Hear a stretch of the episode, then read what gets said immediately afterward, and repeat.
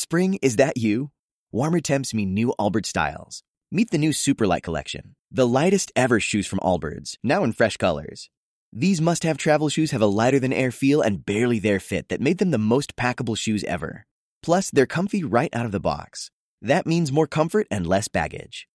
Experience how Allbirds is redefining comfort. Visit allbirds.com and use code SUPER24 for a free pair of socks with a purchase of $48 or more. That's A L L B I R D S.com, code SUPER24.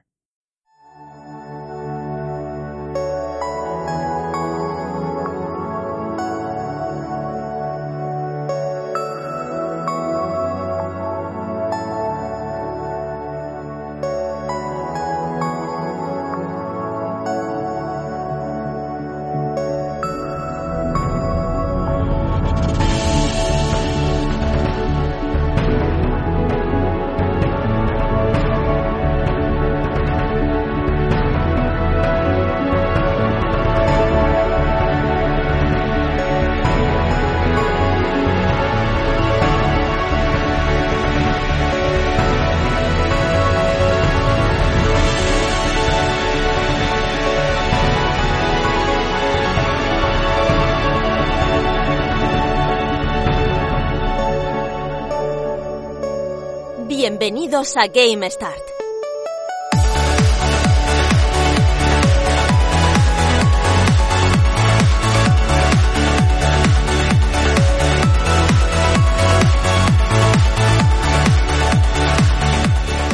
Hola amigos, ¿qué tal? ¿Cómo estáis? Saludos a todos, bienvenidos pues al programa de Más FM de videojuegos que ahora pues ya no es Más FM, o sí, bueno, estamos en podcast y estamos pues grabando hoy eh, vuelta, vuelta a grabar. Ya sabéis que hemos estado una semanita o dos de descanso, cogiendo fuerzas y con ganas de estar aquí con vosotros. Saludos de Francia, ya me conocéis de sobra. Y bueno, pues muy contentos de volver aquí con vosotros. Vamos a ir presentando el equipo porque hoy tenemos mucho contenido y vamos corriendo. Venga, Diego Marsilla que está por ahí, vamos pasando lista. Mm, levante usted la mano porque creo que ya por fin se pasa por los micros, ¿eh? Muy buenas, Fran, muy buenas a todos. Pues sí, ya tenía ganas de que me dejaras venir, porque tienes que decirlo todo. Tú me tienes que dar permiso para venir, no me dejas. Bueno, hoy vas a venir porque tienes análisis, si no, no vienes hoy, te pierdes. Vale, pues con esto que me acabas de decir, venga, voy cerrando micro y me voy para mi casa. ¿Todo bien, Zagal? Todo bien, todo bien. Muy bien, aquí descansando de hermanos lejanos y... Spam. Y, ¿Sabes tú que yo soy el chico del spam? Y nada, encantado de estar aquí otra vez compartiendo micros con todos nuestros amigos. Muy bien, pues también está don Pablo Moreno que se baja de su camión y vuelve aquí a los micros de nuevo con nosotros. ¿Y qué tal, Pablo? Muy buenas, ya teníamos ganas de que volvieses, ¿eh? Muy buenas, ¿qué tal? Pues muchas gracias. Bien, la verdad que el camión hace tiempo que no lo toco, ¿eh? Ahora me ha dado más por los coches, pero pero bueno, siempre enganchado al volante, que, que, es de lo que más me gusta. Oye, y aunque esto la gente no lo sepa, pero bueno, es algo entre, entre, entre nosotros, pero veo que tocas todos los palos mecánicos, macho. O sea, motos, coches, camiones. lo tuyo tú tendrías que haberte hecho mecánico, macho. Pues camionero, pero es que es un trabajo duro, ¿eh? Espérate que le falta, le falta el avión, ¿eh? El Flight Simulator. deseando que salga esto, y aunque sea solo por sobrevolar ciudades o zonas conocidas. Muy bien, pues eh, también tenemos hoy por último al, al, último y no por ello menos importante miembro de GameStar que es pues el amo y señor de las redes sociales, aunque últimamente hay que decir que está un poco perrillo, pero es que también lo vamos a perdonar porque tiene mucha faena. Don Julio Costilla, ¿qué tal? ¿Cómo estamos? ¿Qué tal Fran? ¿Qué tal Pablo? ¿Qué tal Diego? Pues encantado de estar aquí un día más, una semanita más, porque la verdad es que sí que he echado yo en falta grabar. Como bien has dicho, estoy un poco ausente tanto por micrófonos por, por redes, pero bueno, es por una buena causa. En este caso es por trabajo, así que bueno, eh, aunque sea por dos tres semanitas, me tomo un respiro y vamos a volver eh, como siempre a tope y un poco en consonancia con la, con la actualidad del mundo del videojuego que está un poco paradita también, ¿eh? Sí, sí, la verdad es que últimamente tenemos poca cosa y es verdad que es que con estos tiempos que corren, que, que es que ya solo cuesta tener nueva generación, pues la cosa está bastante parada. Pero aún así vamos a intentar generar un poquito de debate y sacar pues algunos temas interesantes. Así que, bueno, pues si quieres, mira, ya que estás hablando tú, eh, empezamos por ti. Y nada, pues cuéntanos un poco qué has encontrado interesante en estos últimos días, venga.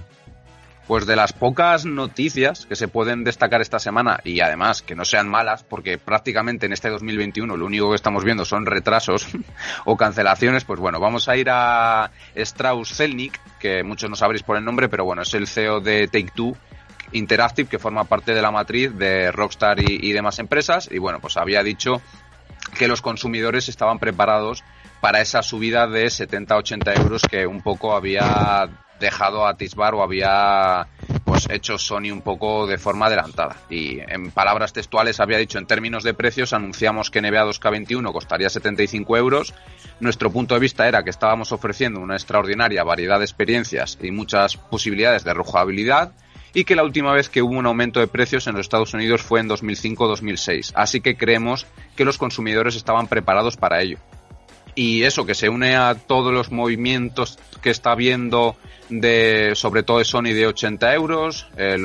Ya le cayó un poco a NBA por, por esas versiones de nueva vieja generación. Y no sé a vosotros qué os parece. Creéis que pues eso que es realmente los 80 euros es tan importante porque en cierta forma no nos obligan a pagar esos 80 euros como cómo veis todo el asunto a favor en contra y todos los matices que hay de por medio pues yo, eh, con su permiso, voy a decir que ese hombre se cree que la gente está ahorrando desde 2005-2006 para comprar los juegos 80 euros. Yo creo que ahora mismo, sinceramente, no es el momento ni, ni siquiera de plantearse cómo está la industria del, videojuego. y bueno, toda la industria en general, pero centrándonos en el videojuego con el tema COVID, en un aumento de precio en, en los juegos. No sé qué economía ahora mismo se podría permitir gastarse 80 euros en un único juego ahora mismo yo creo que no es el momento ni siquiera de plantearlo. Tenemos muchos retrasos en nueva generación, juegos que no terminan de llegar y si encima vienen con un aumento de precio, pues le va a costar muchísimo arrancar esta nueva generación. Total, Totalmente de acuerdo, perdona, Fran, en, mm. ese punto. Y vamos, yo creo que más que por las circunstancias que dices tú de, de, COVID y lo que es de la parte del consumidor, yo creo que es más por la parte de ellos de producción, en el sentido de eh, pues eso, que han aumentado mucho el, coste de producción. Han, podido pasar de a lo mejor cualquier juego 20, 30 millones, a lo mejor ahora 100. Entonces eso no lo han trasladado en una subida de precios progresiva. Sí, no, sé qué os parece. Sí, en eso estamos de acuerdo. Es decir, si todos somos conscientes de que los costes de producción pueden aumentar, pero es que yo creo que hay muchas. Es que esto llevaría un debate muy, muy interesante. Muchas veces eh, no hablamos de lo que son los costes de producción de un juego y por qué un juego cuesta lo que cuesta. Pero es que eh, ahora mismo, como está la industria, fíjate, tampoco trasladan eso a un juego digital. Es decir, te cuesta prácticamente lo mismo un juego, un juego digital que un juego físico. Cuando en un juego digital, pues te estás ahorrando muchísimos costes. Por ejemplo, el de distribución, el de producción, todo eso te lo, te lo estás ahorrando y no se descuenta en el precio final del digital. Es que ahí llevaríamos en, al debate de ¿debería de costar el juego totalmente lo que se produce? Sí, pero ¿tendrías que ahorrarte también algo en lo digital puesto que te estás ahorrando otros costes? Pues también. No sé mis compañeros ahí, qué opinan. Ahí las tiendas dicen que, no, pero tú también quieres vender tus productos o tus consolas o tus cosas en, en las tiendas. Y las tiendas lo que venden es físico, no digital. Entonces, eso es complicado. Y a la hora de, del precio, hombre, pues sí que es verdad que, que, hostia, que la subida, evidentemente, cuanto menos queramos pagar, mejor pero también sabemos que cada vez los, costes de desarrollo son más grandes, más, más gente involucrada en el proyecto, cuesta más hacer todo.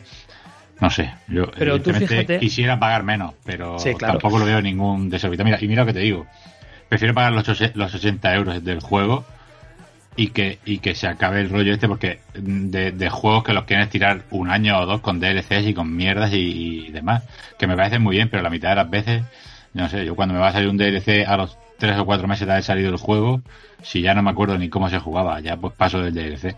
Te contesto, Pablo, y le doy paso a Frank, que seguro que también quiere opinar. Mira, has empezado diciendo que es que las tiendas quieren vender, pero es que nos estamos centrando en quién. Las tiendas al final no compran el producto, los compran los usuarios finales. Yo entiendo que una tienda quiera vender. Si eso está en eso estamos de acuerdo. Habrá quien quiera tener el juego en formato físico, tener su copia eh, física en su casa y quien quiera, por ejemplo, me pienso en Fran, su juego digital porque le gusta leer más cómodo. Si eso al final repercute en un ahorro, no todo el mundo querrá optar por la, por la, por la versión digital. Eh, porque preferirás el formato físico, aunque, Le, aunque, Le, venga un aumento de precio. No, pero no me, no me he explicado. Si el tema es que, es que tú vendes juegos para una consola y esa consola se vende en las tiendas. Si tú quieres vender la consola en las tiendas, tendrás que dejar el- los precios digital al mismo precio que en las tiendas. Si no, la tienda luego no vende tu consola. Vale, pero entonces no me puedes poner el precio como excusa de decir, es que han aumentado los costes de producción. Sí, vale, pues entonces ¿qué vamos a hacer? ¿Subir más el formato físico porque también tiene un coste de distribución? Pero de todas formas, también te voy a decir que eso es verdad a medias. El- la mayoría de las veces tú compras el, el juego en físico más barato que en digital, ¿eh? Eh, no siempre. ¿eh? La mayoría de las veces.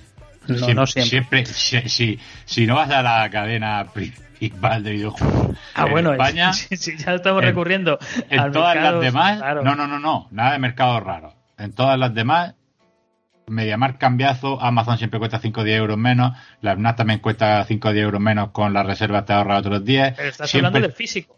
Sí, sí, del físico, del físico, claro.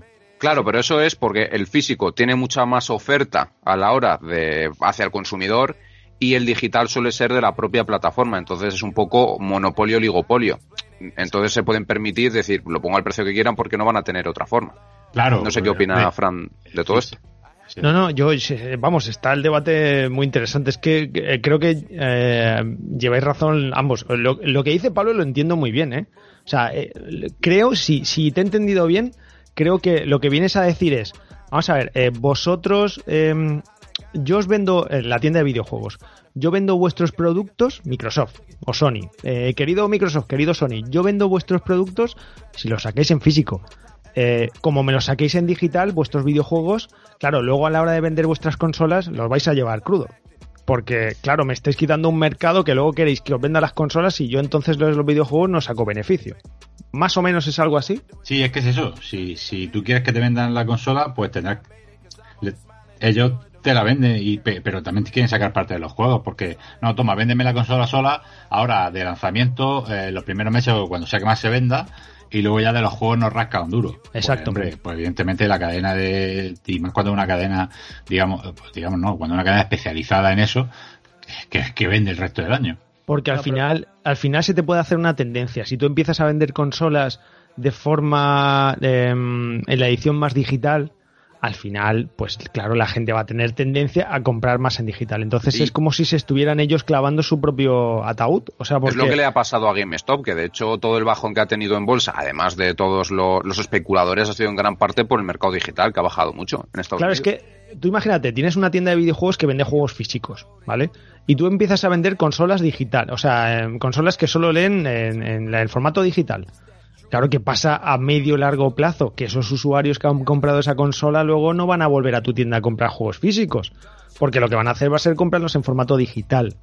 Entonces, esto también las tiendas pues lo suelen mirar. De todas formas, nos estamos yendo un poco de lo que es el tema del precio, pero tiene todo que ver, es importante también. Yo, al respecto del tema del precio, ya lo hemos comentado alguna vez, es que aquí creo que eh, pues puede haber varias versiones. La primera es que creo, eh, por un lado, que los costes, como bien dice Pablo, creo que ha sido, los costes aumentan, ya sea de producción, de, bueno, de lo que engloba toda la producción.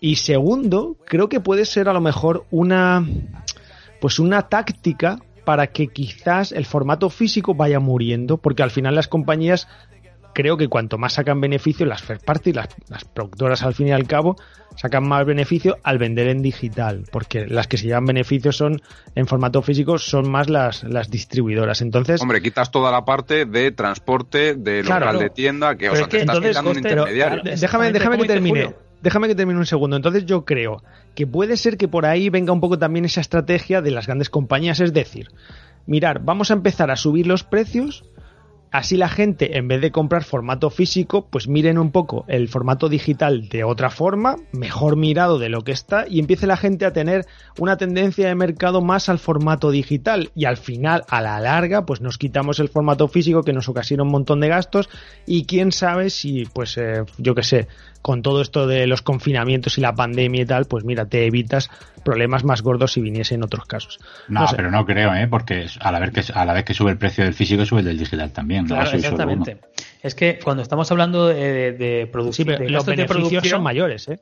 Sí, claro, pero cuando estamos hablando de gastos de producción cuesta lo mismo producir para el formato digital que para el formato físico, porque es lo mismo. Aquí en el formato digital te estás ahorrando los gastos de distribución y de producción de lo que es el disco, es decir, grabar el juego en un disco y distribuirlo por los diferentes... Y que es una eh, caja de plástico y un disco, o sea, quiero decir, ahora mismo eh, no tiene ni manuales ni... Exactamente. Nada. Es que eso, también se quitó. La- pero Entonces, el ahorro ahí es poco. Eso es, es básicamente la distribución. Pero bueno, el ahorro es poco porque tú estás mirando en una unidad, pero tú tienes que distribuir eso en las Sí, claro. miles de millones de copias que pueden sacar en todo el mundo. Entonces, claro, es decir, aunque sea, no sé, un euro cada cosa, pues tú imagínate en un millón de productos, pues tienes un millón de euros. Entonces, pues no es que sea poco. Al final, tú tienes que mirar. Cuando te ponen como excusa de subir el precio por, el, por la producción del juego, es lo que no le veo sentido lo que decía al principio. Es decir, yo veo muy bien que tú me subas porque subes los gastos de producción, pero si yo lo compro en digital, ¿por qué tengo que pagar lo mismo si te estás ahorrando los gastos de distribución? Al final, los usuarios que somos los que compramos los juegos, porque está muy bien mirar por las tiendas, que sí, que sí, todo eso está muy bien, pero al final los usuarios somos los que compramos los productos. Y no es lo mismo comprarlo en formato digital porque la compañía se está ahorrando un gasto de distribución que comprarlo en formato físico. Si tú eres un amante del coleccionismo y te gustan tener los juegos en formato físico ordenados en una estantería, yo ahora mismo no sé por qué me está viniendo la imagen de Fran a la cabeza, pues tío, si tú tienes que pagar, no sé, 5 euros más por tener el juego en formato físico que yo que lo compro en digital, porque para mí me supone lo mismo, pues entendería que me subieran los gastos y me pusieras como excusa subir el precio los gastos de producción y distribución, pero no solo los de producción. Aparte, que estoy totalmente de acuerdo en lo que dices, Diego, es realmente, que quiero es la otra pregunta que os quiero hacer, ¿es realmente tan importante esos 80 euros? ¿A qué me refiero? Los juegos bajan de precio y se devalúan muy rápido. Uno de salida que te cuesta 80 euros, eh, baja a 35-40 a lo mejor en 4 o 5 meses. Mira, por ejemplo, yo el Immortal Phoenix Racing, que ha salido el 12 de noviembre, además creo que fue con que coincidió con la salida de PlayStation y Xbox, eh, eh, le he comprado por 35, estamos en marzo. Entonces, no hay una obligatoriedad, o sea, quiero decir, esto no es como en el cine, que tú quieres ir a ver una película en el cine y dices, joder, el cine está carísimo, 10, me, me gasto 20 euros si voy con mi pareja, si voy con mis hijos más, porque dices, en dos meses o lo veo a ese precio o me quedo sin verlo en el cine, pero lo- con los videojuegos no tienes esa obligatoriedad, quiero decir, realmente yo juegos de salida me compro dos. Eh, nadie me obliga a hacerlos. Realmente me compro los que me gustan. Entonces, esa subida de precio yo mm, al final no la voy a sufrir. ¿Por qué? Porque casi todos los juegos no me importa esperarme cuatro o cinco meses a jugarles. Entonces, quiero decir, ¿es realmente tan importante o eres tú como jugador ansias, a ver, ansias en el sentido de que lo quieres tener todo a, en el día uno? Pero fíjate, Pero Julio, lo ahí que ha dado la clave, Julio, ¿eh? Somos nosotros los que pagamos. Simplemente, si no te parece bien, no lo compras y punto. Ahí, ahí está. Sí, en eso estamos de acuerdo, pero y ya está. Julio y verás dicho- cómo se, se pegan una hostia. Eh, no venden ni uno. En dos semanas verás cómo lo han bajado. Esto, Pero esto, esto lo hemos hablado ya. ¿eh? Y, y sí, y, y justo, y ya termino, en lo que no estoy de acuerdo es en, en lo de que me lo cobren más, porque esto de, vamos, no sé si a vosotros, pero a mí me toca los huevos muchísimo cuando compro una entrada a un concierto y te cobran gastos de distribución.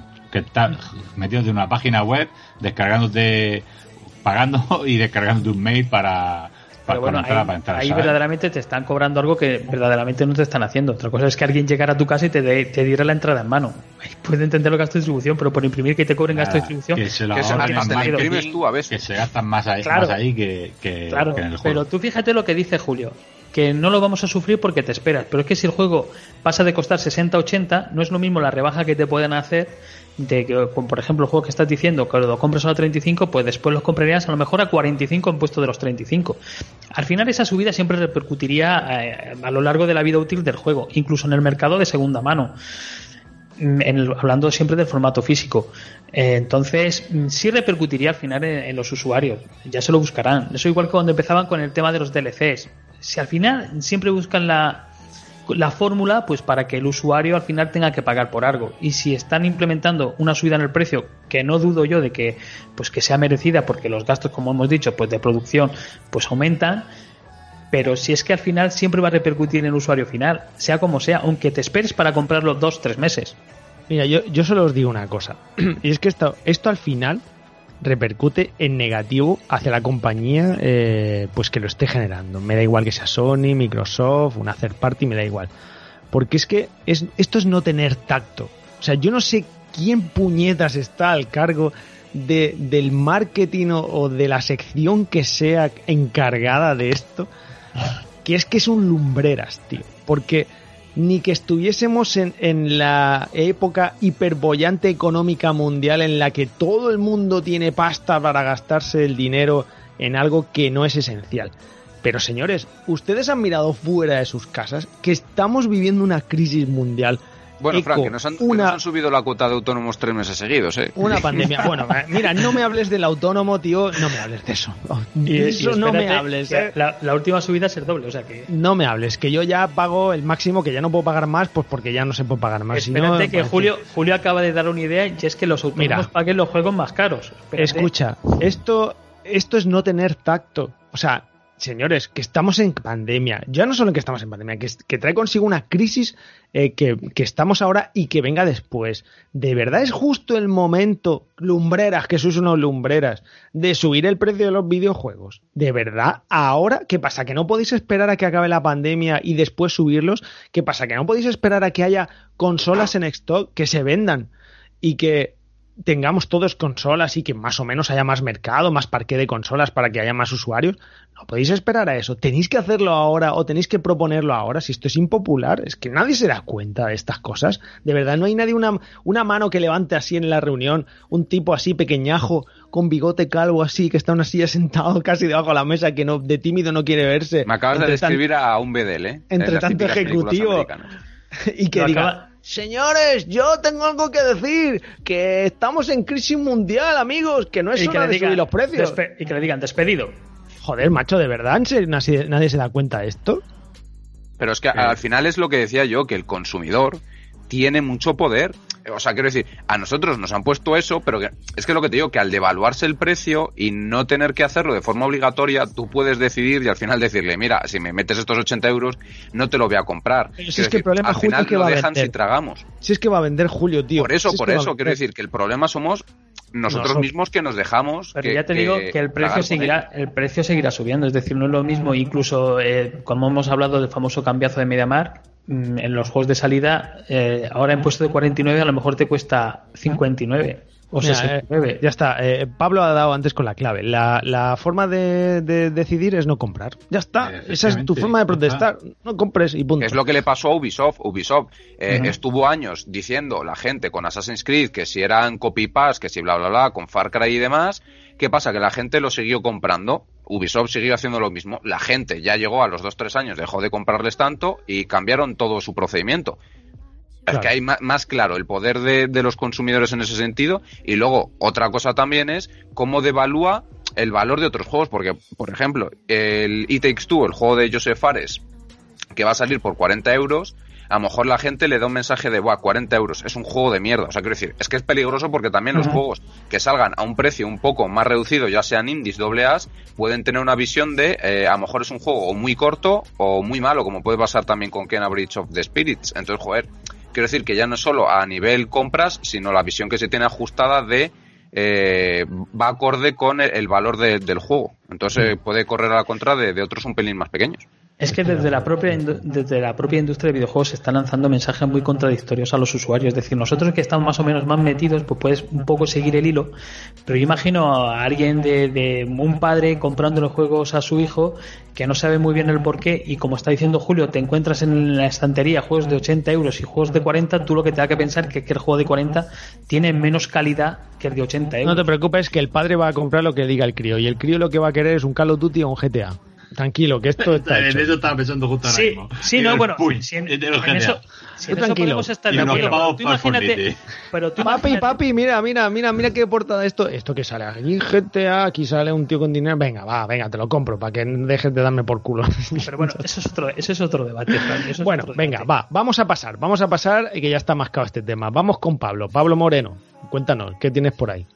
Pues nada, mira, yo quería hablar de, de- esta semana se ha formalizado la adquisición de, de Bethesda, ¿no? Por parte de Microsoft, que, que la noticia saltó hace ya mucho tiempo, que eran 7.500 millones o alguna borrada de estas que fue lo que pagó, pero estaba pendiente de dar el ok por la, bueno, pues la- las comisiones del comercio europea Sí, y, la Europea. y la americana. Sí. Que han dado, bueno, no ven peligro de monopolio, no ven por qué no pueden fusionarse y, bueno, ya es oficial, ¿no? Que, que Bethesda y todos sus estudios son de, bueno, Zenimax, de, de Microsoft y esto ha traído pues un montonazo de juegos a Game Pass de golpe, ¿no? Mm, no me sé la lista, pero bueno, sé que está Fallout 76, el 4, Skyrim, el Morrowind, el Rage 2, el Devil Within 1, los Doom están todos menos, creo, el que salió justo, el último está, el anterior antes de Eternal ese no está. En fin, un montón de jugazos que, pues que encima han aprovechado para mejorar más de uno con el FPS Boost este ya podemos jugar a, a 60 frames a más de uno. Sí, eh, Julio, tú tenías una opinión al respecto, ¿no? Que decías que em, en fin, que, lo que decía, no, que te iba a decir del valor que tiene. Del o sea, sí, algo de, eso, tío. me habías comentado. Bethesda ahora mismo, que no es ni mucho menos malo, pero sí creo que no está en el momento tan brillante que tenía antaño. Antaño, pues con Skyrim, con Fallout, eh, ya te diría New Vegas, con incluso la llegada de Wolfenstein y Doom a, un plazo de 3-4 años, gozaba de, un momento muy bueno. Ahora, no es malo, pero por ejemplo, The Other Walls no ha salido tan bueno como se preveía. The Prey, a pesar de su calidad, se le ha pegado un poco en ventas. Doom Eternal del año 76, pasado. Ah, claro. Luego eh, Fallout 76 ha tardado mucho tiempo. Eh, de Elder Scrolls eso lleva mucho tiempo sin salir lo que es eh, Bethesda creo que es Software se le echa un poco de menos luego sí tenemos Dishonor que a mí me encanta luego tenemos el Doom Eternal pero quiero decir que, que espero que esta fusión le dé como más valor y más decisión a la hora de crear más juegos porque a ver creo que es una muy buena compañía pero ha, ha pasado un paso de cinco años como con un poco de impasse de, de lo típico de repecho de, de coger ritmo y a ver si se lanza ahora no sé si piensas lo mismo con respecto a lo que dice Julio, yo imagino que si Bethesda goza ahora mismo de, una salud de hierro, tampoco habría vendido, es decir, no habría cedido a, fusionarse. Eh, yo imagino que son todo, no sabemos muy bien el estudio, pero parece ser que de lo que se quiere hacer de la propia Microsoft es potenciar esas franquicias de éxito de, la propia Bethesda y, trabajar con sus motores gráficos. De hecho, yo para mí siempre he pensado que tiene una de las mejores compañías son ellos por el hecho de que innovan mucho en el tema del videojuego. Sacan historias que muchas veces echan de menos, sobre todo historias pensadas para un solo jugador. Eh, ahí, por ejemplo, hablamos de Dishonored. Es decir, para mí uno de los mejores juegos que hay eh, en, la actual y en la anterior generación. Entonces, eh, yo creo que la compra va a favorecer mucho tanto a Microsoft por la adquisición de nuevas IPs y a la propia compañía a la hora de, digamos, seguir progresando porque si algo está claro que Bethesda no eran los juegos más llamativos en lo visual y muchas veces podríamos estar pensando que es que también jugaban un poco con un presupuesto más o menos ajustado. Yo creo que ahora al adquirir la Microsoft, pues yo creo que van a poder experimentar más, tanto desde la propia compañía como desde la propia Microsoft, eh, yo que sé, aportando recursos. Eh, yo, yo creo que viven un poquito de las rentas, fíjate. Eh, lo que te digo. O sea, creo que están viviendo ahora mismo Bethesda un poco de las rentas. A, a falta de que salgan. Uy, perdón, de que salgan. Iba a decir de que salgan y de que saquen. Perdón. De que saquen eh, nuevos juegos, como es el Elden Ring y demás. Eh, nuevo Fallout, nuevo. Pues no sabemos. ¿Nuevo qué? Nuevo Devil Within, nuevo lo que haya, que tiene muchos estudios ahora. Entonces, claro, ahora mismo está parado. Eh, tiene una época también, un, como una especie de época o periodo de transición en el que, pues ahora mismo sus grandes franquicias no tienen entregas. Hemos tenido el año pasado, pues, eh, Doom Eternal, que es un juegazo. Pablo lo puede atestiguar porque es un, es un juegazo. Sí. Y, bueno, pues poco más, la verdad. Entonces ahora mismo lo que hay en Game Pass o lo que va a haber en Game Pass, pues son, pues sí, que si los Fallout, que si los Evil Within, que si Prey, que si tal. Bueno, te puede gustar más o menos, pero son jugados, pero al final son un poco antiguos. Entonces, claro, yo veo ahora mismo a Bethesda parada. Eh, creo que Bethesda tampoco ha sido una compañía de sacar juegos a cholón, a tope, sino que ha sido, bueno, Cenimax. Eh, entonces, creo que se toman su tiempo eh, de desarrollo. Acordaos en lo que pasa entre un Elder Scrolls y otro, lo que tarda un Doom, lo que tarda, bueno, Evil Within también ha tardado entre uno y otro, en fin. No sé, yo, yo lo que sí os quería también plantear un poco es, aparte de comentar lo que queráis sobre este tema, si vosotros creéis que a partir de ahora estos juegos, eh, como por ejemplo The Elder Scrolls, creéis que va a ser exclusivo de Microsoft porque a mí me parecería un error, yo no sé, todo el mundo lo ve no- normal y natural, pero a mí me parecería un error que sacasen, que sacasen los juegos también para PlayStation 5. Joder, porque te has gastado una pasta en comprar una compañía brutal que tiene mogollón de estudios.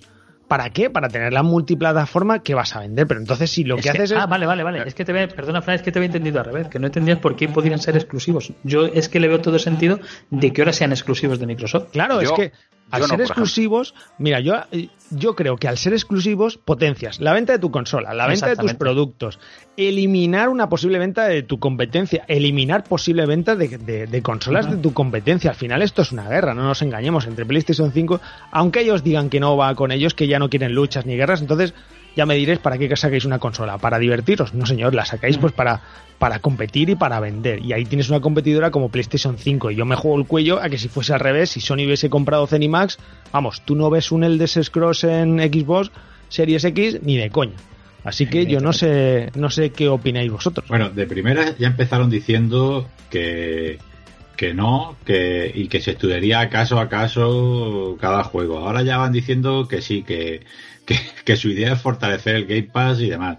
Entonces, hay que ver qué pasa. Yo me extrañaría que todos salgan en, en, en, otros sistemas, aparte de, de Xbox y PC. Pero también me extraña que, que no vaya a salir ninguno. A lo mejor, para mí, quizá lo más lógico, para ya es bastante atractivo para tu marca tenerlos metidos en el Game Pass.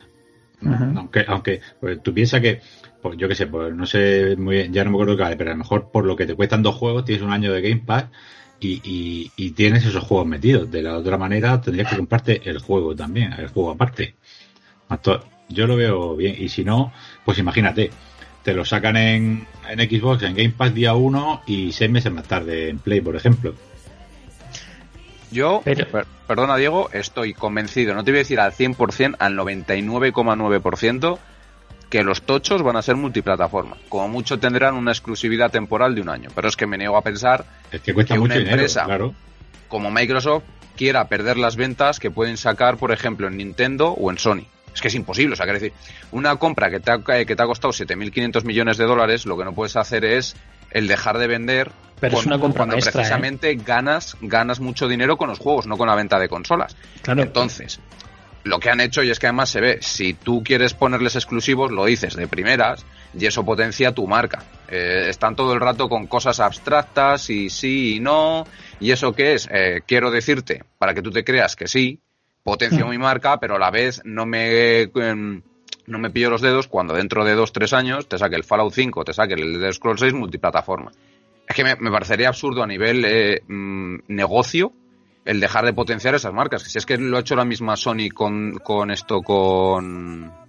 ¿Con qué juego? Con Death Stranding y con el Horizon Zero Dawn sacándolo en PC. O sea, que decir, si la propia Sony, juegos que tenía ya de por sí exclusivos, Sí, pero ha decidido ahí, tomar la Julio, decisión de sacarlo en Pero PC. no han salido, Pero- no han salido en Xbox. Eso te iba a decir. O sea, PC no es la competidora. pero porque no son pero porque no son exclusivos de primeras o sea quiero decir son estudios de la propia Sony y Sony ha dicho vamos a sacarlo en PC porque si lo sacamos en PC ganamos más dinero entonces Claro, Y yo pregunto, ahora Pero tienes una competencia ahí, ¿eh? Con, con, con Xbox que no le, no, no le das beneficio. Eh, Sí, sí, sí, Yo- claro. O sea, ponte que tú sacas 30 juegos, los dos tochos multiplataformas y los 28 por- y el- los 28 restantes exclusivos. Potencias tu marca a saquísimo y, sa- y sacas tajada con los dos juegos tochísimos Oye, y- multiplataformas. ¿Y cuánta gente se habrá comprado? No sabemos cuántos, pero cuánta gente se habrá comprado a lo mejor una PlayStation 4 por Dead Stranding. Pues a lo mejor muchas, o miles, o a lo mejor cero. Yo qué sé, pero seguramente algunas. Pero es una Joder, exclusiva que no- vendiendo es- consolas. Es una exclusiva de un estudio independiente de Sony.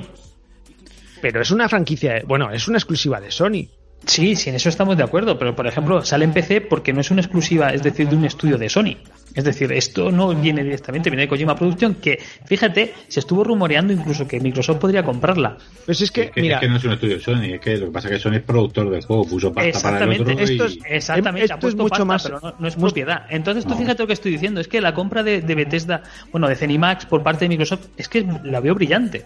La veo brillante, pero lo veo por todos los sentidos, es decir, potencias Game Pass, potencias tu producto, potencias tu consola y en caso de juegos, por ejemplo, como Fallout, como Doom, juegos con una tirada bestial como Skyrim, eh, Dishonored, en fin, tenemos hay una cantidad de juegos bestial en el que presionar a la competencia, es decir, es que ahora mismo mm, Microsoft puede estar sacando dinero de Sony con la venta de sus juegos.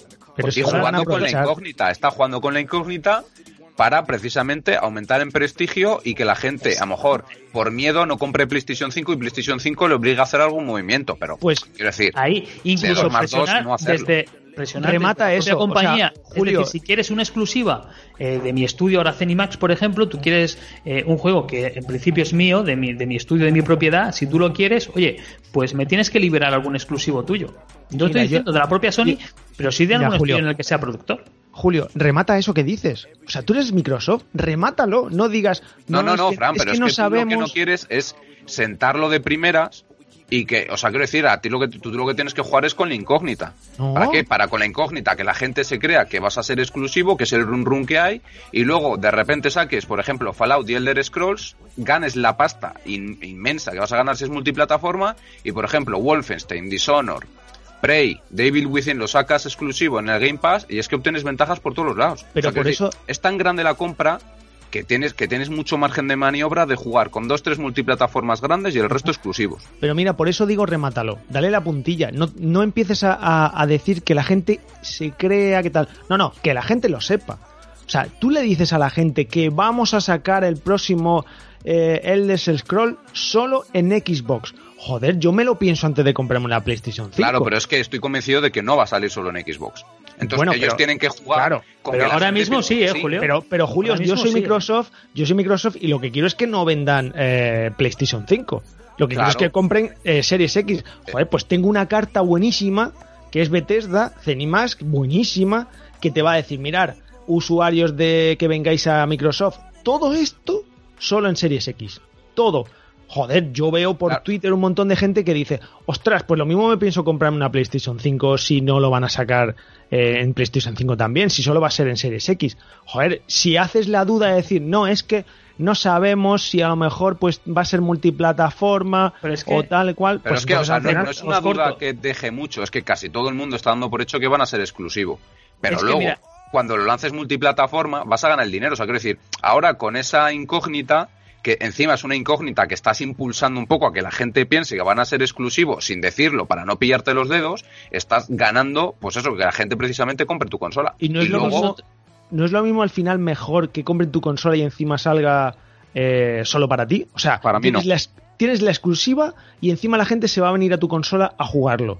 es perfecto. Una cosa que os digo, eh, algo que se le ha criticado siempre a Microsoft o que siempre se ha dicho es que no tiene exclusivos. ¿Pensáis que ahora que está comprando estudios, los exclusivos que pueda tener los va a hacer multiplataforma para que se siga criticando que no tienes exclusivos? Pues yo creo que no. Yo creo que Microsoft está haciendo todo esto para llenarse de exclusivos y además exclusivos buenos y potentes con buenos estudios y tener los exclusivos para ella. No tiene ningún sentido. Es decir, que siempre se dice que el catálogo de Microsoft carece de exclusivos o de exclusivos muy potentes, quitando 3, 4 títulos, y que ahora que está haciendo las compras, pues que diga, bueno, no, pues voy a seguir sacándolos multiplataforma y que se siga beneficiando a mi rival. Pues no, no, claro, yo, pero si yo a lo que te voy es que ha comprado Arkane, ha comprado, vamos, eh, la propia Bethesda, de Software, Tango Gameworks. O sea, quiero decir, la compra es tan grande que tú puedes jugar a tener muchos juegos exclusivos potentes y luego tener los dos más tochos que son Fallout y Elder Scrolls multiplataforma. es que esos son los que venden, Julio. Es que esos son los que venden. Es que al final eso es lo que te puede llegar a vender una consola. venden también como una consola. Es que todo lo que venda es bueno tenerlo en tu consola solo. Bueno, eh, Pablo, ¿tienes algo que comentar respecto al tema este y ya cerramos y cambiamos? Pues nada, lo que he dicho, que hay que esperar, que ni siquiera Microsoft lo tiene claro, creo yo. Pero me imagino que, que, que algunos tendrán exclusivo, aunque no sean todos. Bueno, pues en cualquier caso veremos a ver lo que pasa y estaremos atentos. Venga, pues vamos a hablar ahora de Nintendo, que hace tiempo que no hablamos de Nintendo. Llevamos un rato ya grabando y no hablamos de Nintendo. Qué maja que es Nintendo. Porque estos días eh, ya habéis visto el rumor sobre esta Nintendo Switch Pro y nos hacemos eco de unos rumores que, bueno, pues que vienen al caso de esto y es que Bloomberg avanza que la nueva Nintendo Switch Pro llegaría a finales de este mismo año con una pantalla de 7 pulgadas, la actual os recuerdo que tiene, bueno, según os recuerdo, la según por Creo aquí que es la, tiene la, Fran, la 6,2. misma pantalla, pero sin bordes, que es como lo iban a hacer.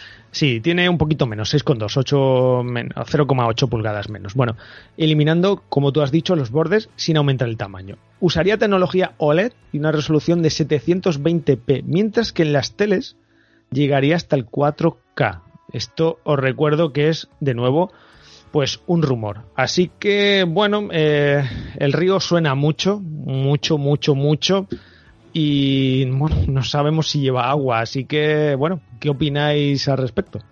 Pues que si me tengo que guiar por los rumores, no me compro esa consola por lo portátil, vamos, ni de coña. Es decir, yo creo que apostaría más por una pantalla de una resolución Full HD. El tema de baterías pues ha mejorado muchísimo con respecto desde que salió Switch y no sería la excusa para sacar nuevamente un- una pantalla, una portátil sin llegar al Full HD. No lo vería, no lo vería lógico. Uy, yo no, yo creo que va la pantalla 600 720. Por batería, por precio y porque tú no puedes hacer ahora una ruptura con la, con la Switch actual. Sigue Pues, siendo la- una revisión pero- de la misma consola. Pero tú fíjate que ya el nombre Switch Pro ya implicaría una mejora. Es decir, si vas a tener lo mismo y lo único que vas a mejorar va a ser el dock para colocarlo Hombre. al televisor y que te saque un 4K, Poca pues, broma. Pero te mejorará la pantalla, te mejorará la batería, tienen, yo qué sé. Es que, si es, que, es que es sigue una siendo- actuali- Sí, pero sigue siendo 720. Es decir, es que cualquier Sí, móvil bueno, del mercado, y por muy malo que sea, te saca un. Full HD. 720, pero en una pantalla más grande y OLED. ¿Eh? Que poca. que Yo no sé si, si llegaste a tener la. La, la Vita primera, Sí, la. OLED.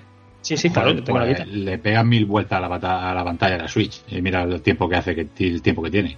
Exactamente. Pues na- nada más que con la pantalla OLED ya compensa. Sí, pero es que, pero vuelvo a decir lo mismo, no le vería lógico que volvieran a apostar por una pantalla 720, pudiendo apostar fácilmente por un Full HD y por supuesto ya al televisor con un 4K. Lo vería lo lógico, es decir, para Pero, que implique pero si un cambio verdaderamente. Si la Switch se arrastra para sacar 1080 en- con el dock, ¿cómo va a sacar 1080 en portátil, hombre? Te arde, te arde en la mano. Pues, pues, escucha, pero es que quieren que llegue a 4K. Imagino que implicaría Pero- un cambio de potencia. No, no, no. es que- El 4K es con el. con Ya sabemos que la Switch lleva el chip de Nvidia. Supuestamente la Pro lo llevaría también. Y es con la técnica esta, el DSSL o como Ah, sí, se sí. llame. La de rescalado. hace- exactamente. es Con, con, con IA y demás, pues te coge la resolución 720 o 1080 que da la Switch y te la rescala a 4K. Con muy poca capacidad de proceso y muy buen resultado. No sé si os acordaréis que hace un par de años, creo que fue, salió un cable HDMI que hacía eso Sí. Mm. y que en Switch era donde se le sacaba algo de partido. Pues supongo que será algo por el estilo. Pues no lo sé, pero yo seguiría diciendo que, que una revisión yo la vería lógica por parte de Suite eh, cuando te implique también una mejora dentro de lo que es la propia. No solamente estamos hablando de que te mejoren eh, los bordes de pantalla, de, pero si al final sigues jugando una pantalla 720, eh, no sé cómo sería la autonomía, porque claro, estos son rumores, es, es decir, es que no estamos viendo nada que sea real. Entonces, no le vería. Yo, bajo mi punto de vista, seguiría con mi Switch normal. Yo, yo lo que veo raro es que Nintendo haga esto, ¿no? Hemos, ¿Cuántas revisiones de consolas de Nintendo hemos tenido a lo largo de la historia? Mi- De Switch, de Switch ninguna. o sea, No. hemos tenido Game Boy Bueno, y lo he y dicho la mal, lo he Game Boy, dicho mal. la- Sí, sí, sí. la perdón, Pocket perdón, perdón. y la Color. Vale, vale. Mm, Pero no nos vayamos a los tiempos antiguos. Es verdad, tío. Me he equivocado. Me he equivocado. No, No, no, volverá si a es que justo, o sea, justo es que lo tenía yo preparado, que te iba a decir que me, Sí, cua- sí, me sí, suena, que me, a mí me está ca- cuando has dicho lo del río suena agua lleva, no sabemos si lleva agua, y te iba a decir, pues a mí me está calando el rumor, porque es que, o sea, lo veo tan eh, política precisamente de Nintendo, porque es eso. Pero de, Boy- Nintendo de, de antiguos tiempos, Julio. Claro, no, pero es que con Game Boy sacaron la Color y la Pocket. Luego con la DS, la DS Little y la DS XL. Y luego con la 3DS, que tampoco es que es muy antigua, la XL y la 2DS. Sí, pero por Con la única que no es con la Wii U, me suena, ¿no? Que no De sé si La Wii U sobremesa, no tuvo. yo creo que de sobremesa desde, bueno, la GameCube creo que no tuvo revisiones, me parece, ¿no? No, Pero bueno, que revisiones- que no. Cambiar el formato, pero bueno, que de Switch, si nos, si nos ponemos, tenemos la Switch Lite también. Es decir, que quitaron el, el tema de que Claro, se la pudiera Switch ya ha convertir. metido a la Little, por ejemplo. Bueno, pero ese es, ese es un paso, eh, yo creo que ese es un paso más bien al cambio, a eliminar eh, la 3DS, pues como que se quedaba ahí coja, ¿no? Y dijeron, pues vamos a llenar el espacio con, con una Lite de estas, ¿no? Pero, pero quiero decir, no han sacado una Wii U Pro ni una Wii normal. Yo creo no que, sé, que la Wii U otra. salió tan mala que dijeron, mira, vamos a tirar aquí, ya nos preocupamos en la siguiente y esta la dejamos morir un poquito. O sea, yo quiero decir, cuando quieran dar el salto, yo creo que sacan otra versión de consola, o sea, otra, nueva consola y ya está. Creo que es lo que hacen desde, desde, desde Cube, vamos, Cube, Wii, Wii U, tal. Entonces, no sé, yo siempre he visto a Nintendo sacar pues cosas nuevas con nuevos nombres y demás. Esto de Switch Pro, Switch Lite, como digo, yo creo que ese es un un caso especial, porque ha muerto 3DS y ya está. Entonces, pues dicen, vamos a llenar el, el apartado portátil. Y han hecho pues esta versión Lite, eh, que ya ha sustituido un poco a, a la 3DS. Pero no sé, es que lo veo un poco raro, no sé. Yo lo veo bien, o, o llego a entender este movimiento en el sentido no de los juegos exclusivos de Nintendo, sino de los third party, porque muchas veces las versiones de Nintendo salen perdiendo respecto, obviamente, por la peor calidad y tienen que hacer ports mu- muchas veces que, que tienen que eliminar cosas y yo creo que al final pues no se benefician de eso. Entonces, si sacas como una potencia 4K, aunque sea con el dock, en el que puedas correr los third party bien y además tú como consola tienes tus exclusivos que pueden aprovecharse de ese 4K o no lo hacen necesariamente como ese nuevo Pokémon que tiene una pinta horrorosa, pues quiero decir, eh, eh, me parece perfecto, sacas, sacas eh, mm, eh, calidad por todos los lados. Estoy pensando yo que Wii sí tuvo revisión, es decir, en este caso fue Wii U. ¿Te imaginas que ahora Switch sacan la Switch U? Mm, bueno, no, hombre, fue una nueva consola, tío, más potente. Lo que pasa es que le pusieron la U. Sí, como decir PlayStation 4 y PlayStation 5, es Pero una tú revisión fíjate, de la 4. decir, bueno. claro, pero tú Cuatro. fíjate que sus periféricos funcionaban igual tanto para Wii como para Wii U. Sí, tío, pero Eh, era una- eso, no era, eso no era una revisión. Eso era una consola nueva. Sí, pero sería un equivalente, pues lo que sea, Pasa una es que no Wii U, su- Play 2, pero tú es que Nintendo- Nintendo poniendo nombres, tío, pues se las trae un poco. Aún así, ¿lo veis necesario? Yo creo, yo medianamente sí, porque creo que se ha quedado como un poco anticuada. Pero es que yo creo que Switch se quedó anticuada incluso antes de salir sin apuras. Sí, sí. El primer día de salir ya estaba hija. ¿A que sí?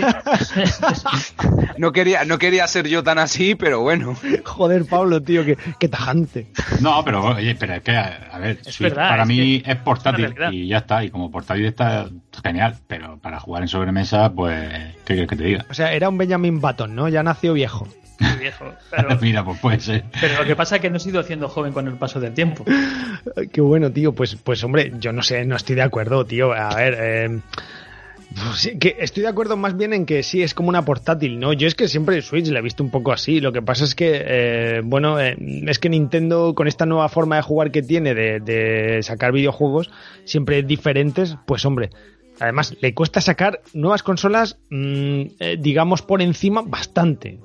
Yo creo que en vez de gastar pues eh, el dinero en esto, ¿no? Y, esfuerzos y tiempo en una versión de Switch, que creo que a la gente de Nintendo, los usuarios de Nintendo, no, no les va esto. Si es que a ellos les da igual. Es que le da igual ver a Kirby a 1080p que a 4K. Si es que es igual, si al final lo van a comprar igual. Los fans de Nintendo son así, entonces lo van a disfrutar igual, lo vean un poquito mejor que un poquito peor. Eh, ahórrate esfuerzos, ahórrate dinero, ahórrate todo. Y está, bueno, seguramente estarán ya preparando una nueva consola, pues superior, ¿no? Lo que sería una Switch 2 o llámalo como tú quieras. Pero yo veo más ese proyecto, pues, no sé, un poco más viable, ¿no? Que ahora una versión de Switch Pro. ¿Quién va a comprar ahora la versión de Switch? Eh, la Pro. Si es que la gente que ha comprado ya una Switch no se va a comprar la Pro. Pues en y ahora la compraré yo mismo cuando salga. Bueno, Claro, si es que al final, pero bueno, pero si es que Nintendo, al final volvemos a lo mismo, es que Nintendo vende lo que saque, es decir, Nintendo da igual lo que haga. Sí, Diego, que pero ya no, ya no estás hablando de 50 euros como la Game, la Game Watch esta o, o 60 Pero, o 100. Fran, Ahora estás piensa- hablando de una es que- consola. es que Switch, Switch salió a un precio igual o superior que una PlayStation 4 o un Xbox One. Pero sí, no, es salió lo a mismo, 400, me suena, ¿no? No es lo mismo. 350 o el- 400. no es lo mismo Sí, el sí, precio o de inicio de menos. una consola que ahora una revisión. Y ahora, pero es que es, un- es la misma consola eh, revisionada. O sea, es una Sí, nueva pues va- versión. pues va a vender. Fran, lo siento, pero va a vender. Es que mm, es lo que hablamos muchas veces, pero si es que Nintendo nos ha llegado a vender cartones. Y los hemos Ya, comprado. pero no, no es lo mismo, ¿eh? No es lo mismo. Yo creo que no. Yo creo que Ah. no va a vender tanto.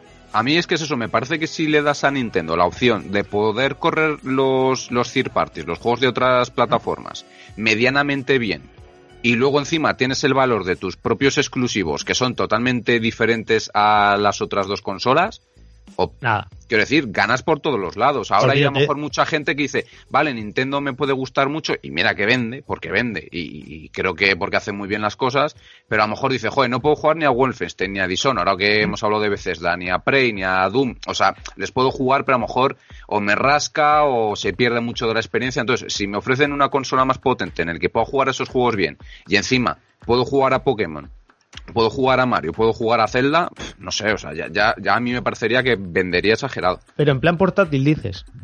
No, lo, lo mismo de ahora, pero claro, el problema de ahora es que ha tenido muchos problemas en los ports a la hora de, de los third parties pasarlos a la Para- propia Nintendo. para Y jugar, claro, dos, es que años la consola, es, la consola estaba muy limitada, pero desde el principio de salir Claro, la por consola, eso, que, que estamos si en- la potencias y, y unes, por un lado, los exclusivos de Nintendo y por otro lado, el poder correr los third parties bien, pues joder, Pero, Julio- mucha gente a lo mejor da el paso. Más sí, aún, pero más gente. volvemos al tema de siempre de Nintendo, de las consolas de Nintendo. Para jugarte un Doom, para jugarte un, no sé, un Call of Duty o este tipo de juegos third party, ¿de verdad te vas a ir a la Switch? Pues ya te tienes tu otra consola más de Claro, sobremesa. pero es que yo nunca me he comprado a lo mejor Nintendo porque mm, los juegos exclusivos de Nintendo solo puedo jugar en esos y no puedo jugar al resto. Entonces, si a lo mejor puedo jugar al resto de juegos, los third party y los de Nintendo, pues doy el paso.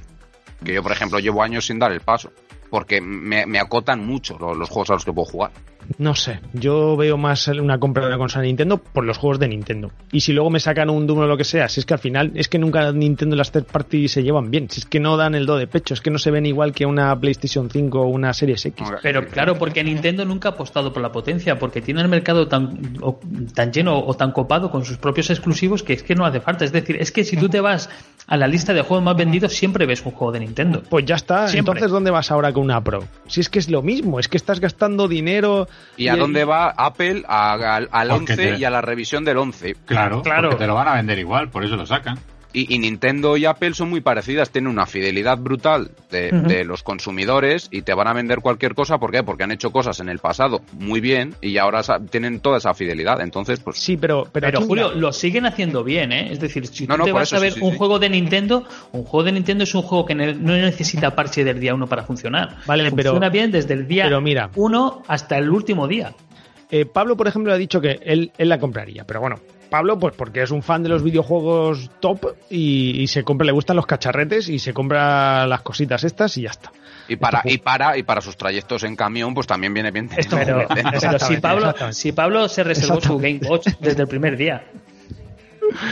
Pablo tiene un contrato especial con Portugal, ¿eh, Pablo? Pero esto es la, la, la película que tiene también Nintendo, porque porque es verdad que lo, que lo, que lo compré por capricho y por tenerlo, pero quizás por el rollo de... Fue Nintendo Nada. la que, la que generó el tema de la especulación con la Mini, con los puñeteros Claro. juegos que dejan de estar a la venta el 31 de, de marzo y con cosas así, es que es absurdo.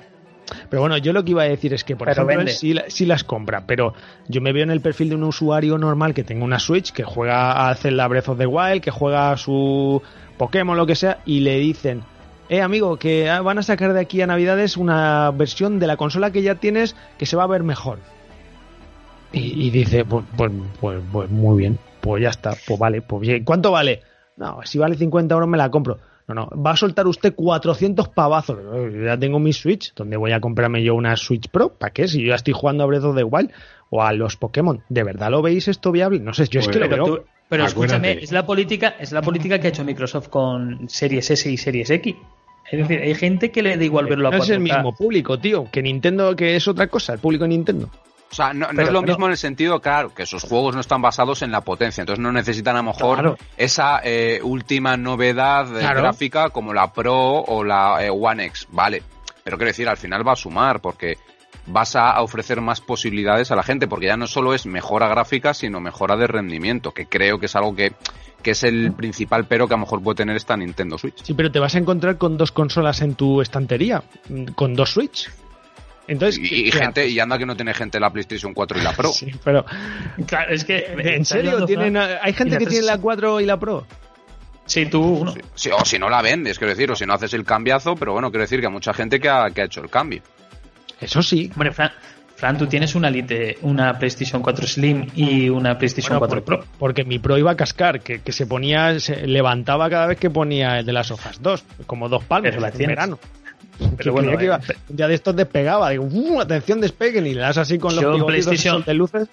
PlayStation 4 Pro tengo como calefactor en casa, es decir, con lo que caliento el cuarto de baño. Bueno, si no tenéis nada más que decir de Nintendo Switch, a la de 3, Pablo, ¿algo algo de estos juguetes o qué? Que, que cuando, cuando, cuando salga para Navidad y el, el Breath of the Wild 2 rasque en la normal y funcione el pelo en la Pro, veréis cómo también la compréis vosotros. Pero vamos a ver, lo que Pablo, pasa. ¿cuántas veces has jugado a la Game Watch de Nintendo? Eh, el primer día. Ya te he pillado. Sí que- Bueno, es que esa y jugar, jugar es demasiado decir, ¿eh? La encendí, vi que funcionaba y dije, venga, para la casa. a la estantería. Pero, pero escúchame, es que esa consola. Así son los fans de Nintendo, amigos. Esa consola es de especulación, es decir, esa consola dentro de 10 años ah, se habrá revalorizado un montón. Pablo la venderá por 300 No o creo, 500 euros. no creo, pero bueno, No creo. da igual. Oye, Pablo, espero que nos saquen alguna de Zelda o algo más, ¿no? Pues, hombre, este año deberían, ¿no? Tenemos aniversario, sí. Por el año con el aniversario de Zelda, a ver qué hacen, sí. Bueno, Ya veremos. Eh, ¿Quién falta por noticias? Eh, Diego, faltabas tú, ¿no? ¿Tienes algo? Eh, yo pero es que he traído la misma que Pablo, con lo cual, pues ya creo que la hemos debatido bastante. Vale, vale. vale. Soy así, soy así yo. Julio, ¿traías tú algo más? Yo nada, yo el de Takes Two y, y- y como mucho la anécdota de, de ese de Leonard Meyer con ¿Qué ha lo de? Call of Duty que le habían baneado por, por insultos en, en su equipo. Entonces hasta dónde transci- hasta dónde trascende el, el- todo lo que están haciendo los jugadores de Twitch y de jugar y demás en su propia vida personal, que, las repercusiones hasta dónde llevan, que es un temita que, ¿Y qué es lo que ha pasado concretamente? ¿Que lo han expulsado? Eh, sí, que estaba haciendo un streaming de Call of Duty y debió de realizar comentarios racistas antisemitas. Y bueno, pues le han echado del equipo de los Miami Heat. Es un jugador bastante conocido. Y de momento está apartado del equipo y demás. O sea, quiero decir, algo totalmente ajeno que haces en tu vida privada, pero en este caso lo estás exponiendo en público, ha tenido un comentario desafortunado. Ya es. mm, eh, tienes que predecir si es su verdadero pensamiento o se le ha ido la olla, como se le puede ir a cualquiera con un comentario un poco afortunado, pero bueno, que es como se exponen de forma un poco cada vez mayor, sin necesidad de los jugadores. O sea, los jugadores, quiero decir, de fútbol o de baloncesto, en el sentido de que ahora el Kun Agüero con Twitch, eh, Sí. Courtois jugando con Ibai, esté jugando por Call of Duty, que sí que es una forma de también que te conozcan más, pero también andarte con mucho ojo porque ahora afecta mucho a tu vida profesional. No solo que te conozcan más, sino también una nueva fuente de ingreso. Es decir, si ves que tenían pocas y esta es otra nueva forma, porque quieras que no, la fama ya la tienen y seguidores seguros que asegurados también. Entonces, pues como dice Julio, es que eh, muchas veces, y es lo que pasa, es, es que eh, cuando hablamos de juego ley, no siempre tenemos por qué hablar de cosas negativas y por desgracia se hace. Porque es que yo no sé si es que jugar online saca lo peor de la gente, pero en Sí. mi caso no. Es decir, muchas veces se nos olvida de lo que estamos jugando es un juego y de lo que se trata es de divertirse. Y muchas veces vemos que pasa totalmente lo contrario. Eh, vemos cada día una noticia de ya no, y bueno esto es lo de menos es decir un comentario más o menos desafortunado eh, lo puedes tener en cualquier momento en cualquier hábito de la vida pero es que hemos visto que por desgracia puede llegar a incluso a más y se- eso tiene que pasar es decir eh, hay que recordar que se trata de jugar y de pasarlo bien simplemente Yo te digo que jugando al FIFA, eh, algún comentario ultra gravísimo que he hecho, me lo escucha la gente y vamos, estoy canceladísimo de todos los lados. Un corcholis, ¿no? Estoy contigo, Exacto, Julio. sí. Un diantres, un cáspita. Bueno, se me ha escapado. Luego metes Carajo. los para que no lo oigan. Sí, pero bueno, pero es, es lo que estamos hablando, pero eh, lo haces dentro de, de tu ámbito privado, de tu casa, que no te escucha nadie, y es un comentario desafortunado, sí, pero bueno, está en lo privado, pero cuando tú te vas a, a estar haciendo un streaming y se te olvida, no es que se te olvide, es que yo de verdad es que no lo veo, es que jamás he insultado a nadie jugando online, jamás. Bueno, pero, pero a ver. es Qué buena que- gente que soy, me doy cuenta de que soy muy buena gente.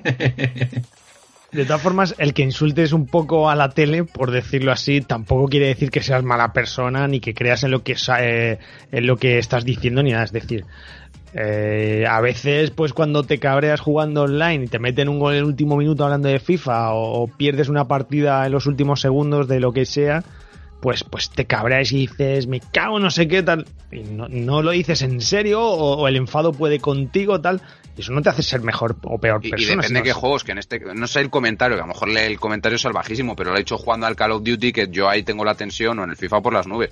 No es lo mismo que estar haciendo un streaming de Life is Strange, por ejemplo, y, y, y- a soltar eso, Oh. quiero decir que también el contexto a la hora de emitir un mensaje es bastante importante. Entonces, Qué bueno, qué bueno sería un streaming de Life is Strange, ¿eh? Yo creo que con un T ahí, pues me están- hazte, hazte canal de, de Twitch, Fran, lo estamos deseando. La, la verdad que el juego, el juego tiene que influir, ¿eh? No es lo mismo, estás jugando al Mortal Kombat y defecas en la madre del otro, pues al fin y al cabo tampoco es... Claro. Eh, Julio, Fran ha empezado a rever. Julio se ha comprado ya la casa en Andorra y después era el canal. Es que Oye, cada, imagino- cada uno empieza por donde quiere. No me, Claro. no me imagino un streaming de is Strange, macho, porque es que es súper tranquilo y a veces me lo ponía de noche y luego luego, eh, ay, chacho, despierta, hombre, Se- que esto. Se despertaba al día siguiente. Bueno, eh, los autores de God of War siguen contratando personal para un nuevo juego sin anunciar. Sony Santa Mónica busca un guionista principal, así como pues otros trabajadores con experiencia. Eh, bueno, esto es lo que hemos visto últimamente. eh, de bueno ya no solo de noticias sino que hemos visto la noticia por Santa Mónica Studio que, estaban vamos en Twitter eh, se podía leer mm, prácticamente así que bueno si, si sois del sector pues nada mandar el currículum y ale a trabajar pero bueno no sé qué pensáis sobre este nuevo God of War del que solo hemos visto un simbolito que es que con esto a veces se pasan un poco desde Sony, macho, que es que te ponen no un teaser, si esto no es un teaser siquiera, es que esto lo puede hacer Diego dibujando en el ordenador y ya la venga, ya está, ya y, ni, tenemos y ni un logo, porque es que ni siquiera tiene nombre el título todavía. Es un pain. La dibujado ahí con el pain y... Es un pain ahí. Un poco más. Mira, ya está, ya tenemos juego. Va, Vamos a anunciar alguna cosa. Esto para 2027 o 28. O En más, teoría era para este año. Este año no lo, no lo espero ni de coña, pero yo creo que... o que más si lo están haciendo con Pine, ¿eh? Y es, y es que y si están contratando gente ya, pues igual es que está más avanzado de lo que... Hombre, se supone que era para otro juego, no era para God of War. Claro, pero, pero, pero eso es porque ya está, igual está más avanzado de lo que esperamos y están empezando los primeros estadios de desarrollo del siguiente, ¿no? Pero si están buscando guionista, madre mía. Claro, bueno, pues lo primero entiendo que antes de empezar con el juego tendrás que tener, Claro. Bueno, no sé cómo se organizarán, ¿no? Pero, pero tendrás que Primero querer guion, saber qué ¿no? vas a hacer, claro. Yo, según estos dos meses y medio que llevamos de retrasos y cancelaciones, si encima el God of War iba a estar previsto para 2021 y no se ha enseñado absolutamente nada, vamos, no me lo espero. Yo como Pablo, 2022, mediados, eh, mi apostita es para abril o así.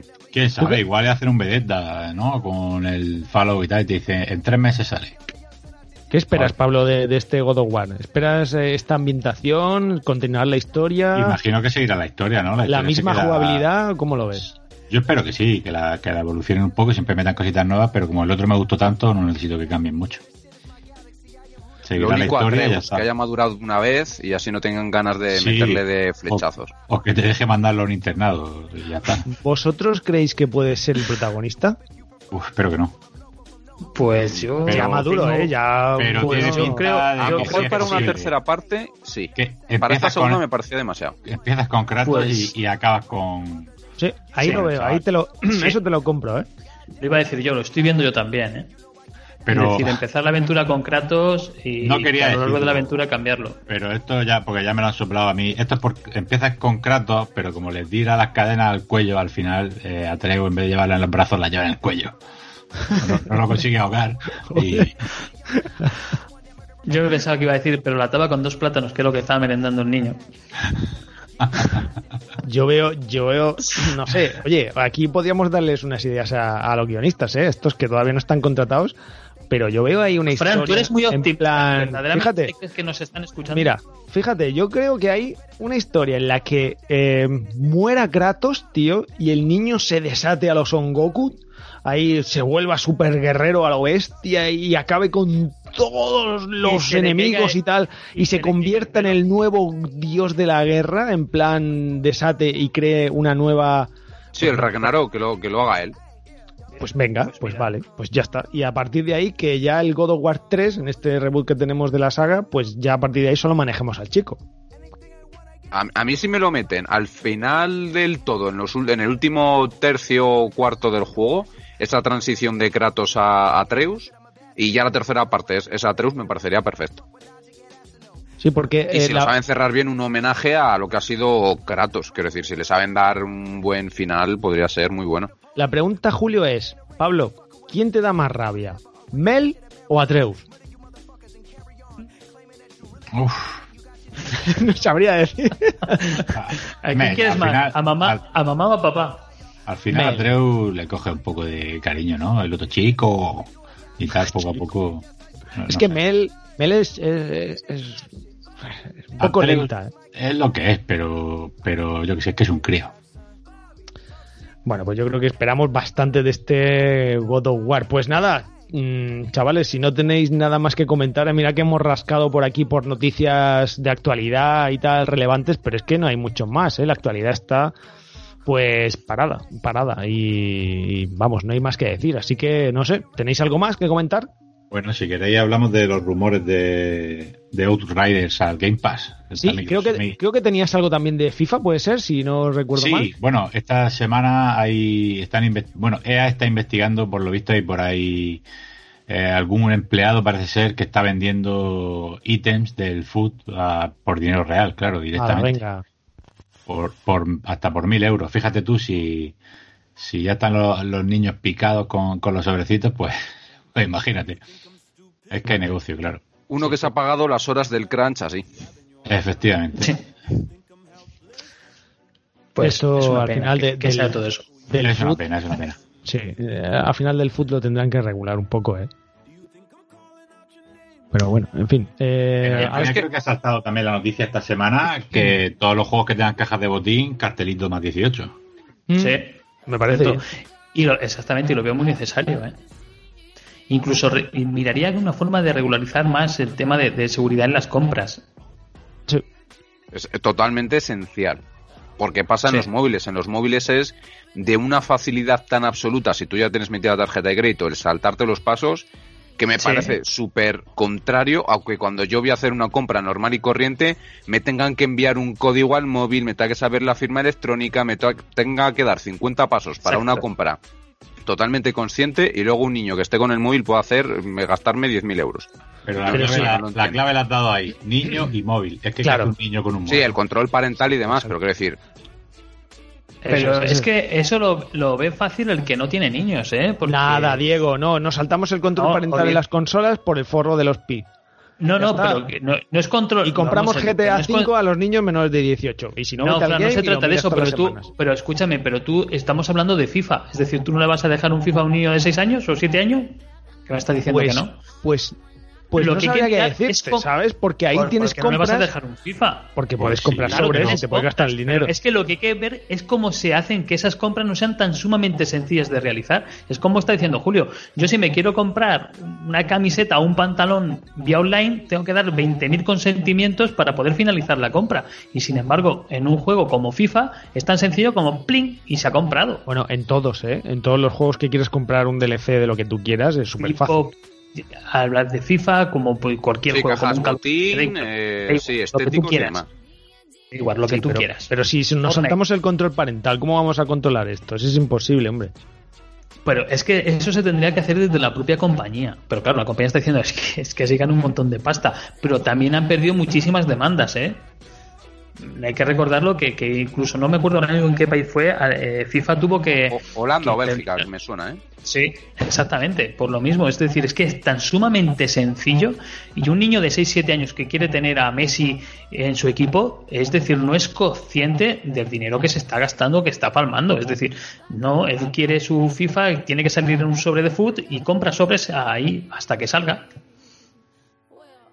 Sí, pero también pasa en, en juegos de móvil, ya lo ha dicho Pablo. Es que móvil Claro, y pero niño, eh, cuando todos los juegos o casi todos los juegos que te gasta, que, que juegas o que te descargas tienen micropagos, pues al final, pues Vamos a ver, dando mejor- cuenta.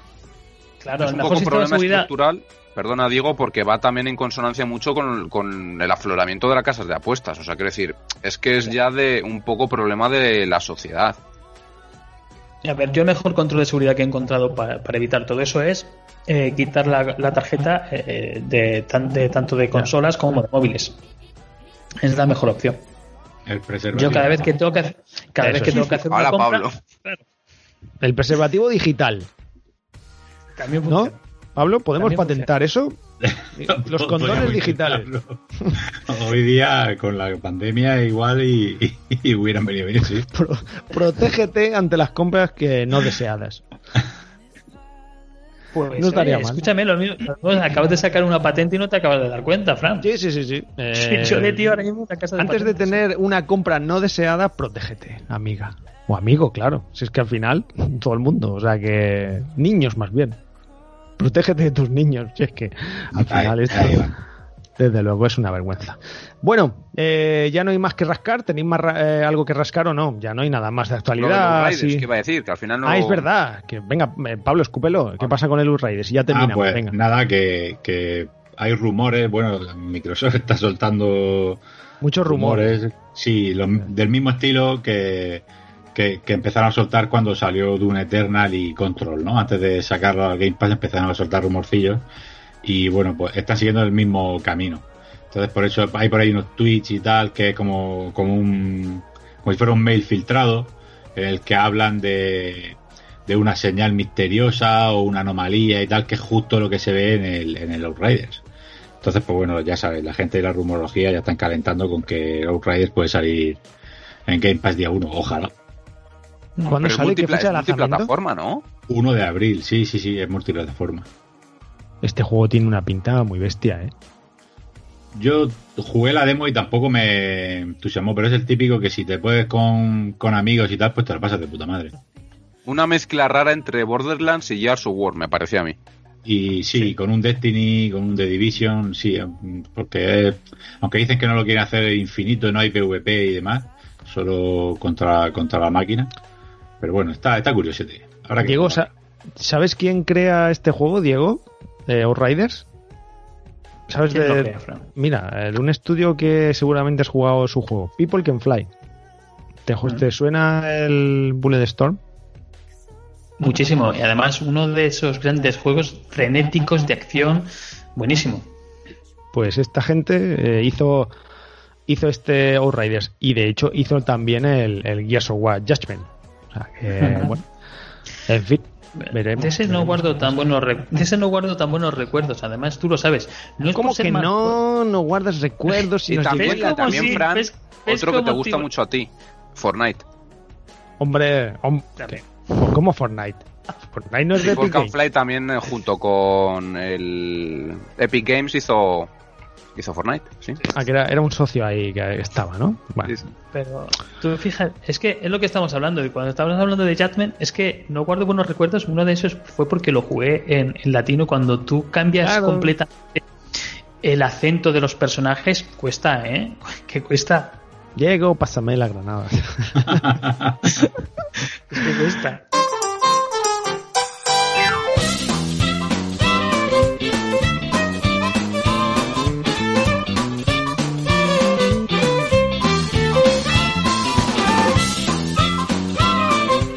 Bueno, pues ahora vamos a- al análisis de. ¿Cómo se llama este juego, Diego? De Nintendo Switch. Eh, Mario Mar- 3D World Bowser Fury, ¿no?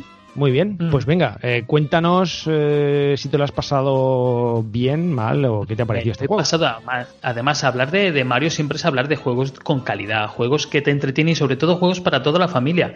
Y en este Mario 3D World, pues es un juego que ya vimos en, en Wii U.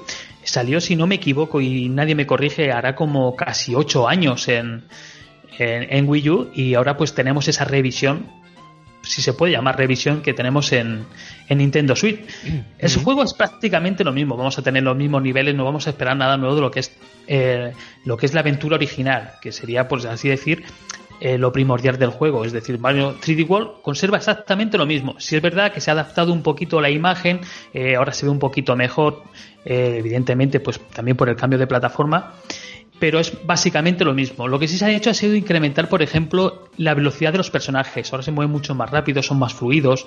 Y eso viene muy bien porque para ese modo cooperativo o competitivo, como tú lo quieras decir, eh, va muy bien porque son mucho más fluido y se ha metido por fin esa modalidad online que tanto se demandaba, aunque eso sí es verdad, solamente podemos jugar con amigos, pero mola muchísimo. Hay que decir que se puede jugar la aventura pues prácticamente al completo, incluidos los mm, minijuegos que yo sé que a Pablo le, le gustan mucho, como son los de Capitán Toad. Pues hombre, sí, de ahí salió el juego de Capitán Toad, que está muy bien. Exactamente, pues lo único malo que tengo que decir de esto, de jugarlo así, en, digamos, en cooperativo, es que todos pueden manejar la cámara a la vez y se vuelve un poco caótico, pero por lo demás es muy divertido. Decir que, como he dicho, pues está pensado para jugarlo en cooperativo, pero todos tienen ese pique competitivo y apostar por siempre por ser el que mejor puntuación tiene, eh, llegar al final primero, pues hará que muchas veces pues queramos avanzar tan rápido que los jugadores menos diestros, como es normal en un juego de estas características, pues se vean lastrados por la cámara y se vean atrasados y siempre viene pues esa burbujita que vemos muchas veces y será fácil verla venir por detrás de nosotros. Por lo demás, un juego como siempre, como he dicho, súper divertido. Y en cuanto a Bowser Fury, decir que yo creo que esto es más bien una apuesta, podría decir, de Nintendo para un nuevo Mario eh, mundo abierto. No sé vosotros qué opináis, no sé si habéis visto Bowser Fury. Yo creo que no, yo creo que es la prueba que hicieron antes del Odyssey. ¿Sí? ¿Seguro? A mí me da esa sensación. Bueno, pues es una campaña que no nos llevará. Es verdad que es un mundo abierto, ¿no? Pero, pero son islas pequeñitas, en fin, ¿no? Sí. Eh, digamos que aquí se conserva prácticamente todo lo que vemos de, Mario 3D World, es decir, tenemos los mismos personajes, los mismos sitios, incluso los mismos enemigos. Y aquí pues hay que recolectar soles felinos en un mundo, como he dicho, abierto, en el que vamos encontrando o explorando islas, eh, pues digamos que prácticamente a nuestro antojo. Como novedad tenemos a Bowser, que lo vamos a ver, pues yo creo que como nunca lo habíamos visto, es decir, un Bowser gigantesco en el que cuando aparece pues el cielo se oscurece, hay rayos, eh, el mar se, se, embrava con olas gigantes, incluso aparecen, eh, digamos, mm, objetos nuevos en el que podemos cubrirnos de los ataques de Bowser hasta que coleccionemos esos soles felinos y nos permita pues que nuestro personaje crezca también a un, a un nivel titánico y enfrentarnos a Bowser. El juego es muy divertido, no son más de 3-4 horas lo que nos llevará a completarlo, un poco más si queremos coger todos los coleccionables que vamos a encontrar.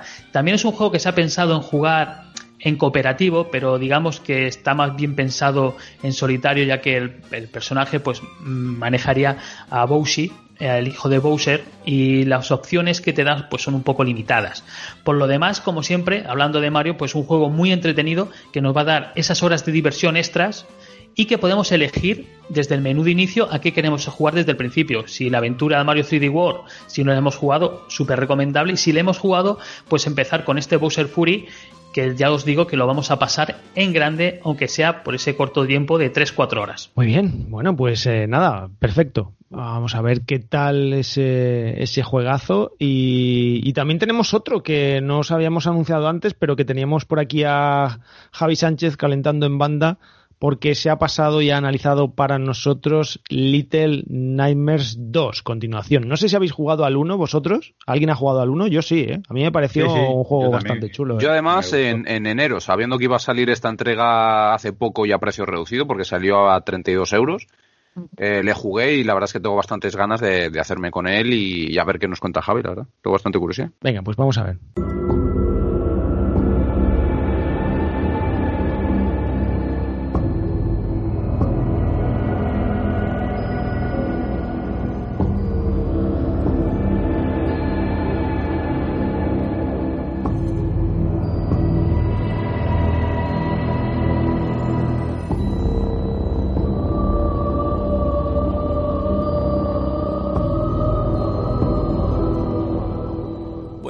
Vamos a analizar ese juego desarrollado por Tarsier Studios, entre otros.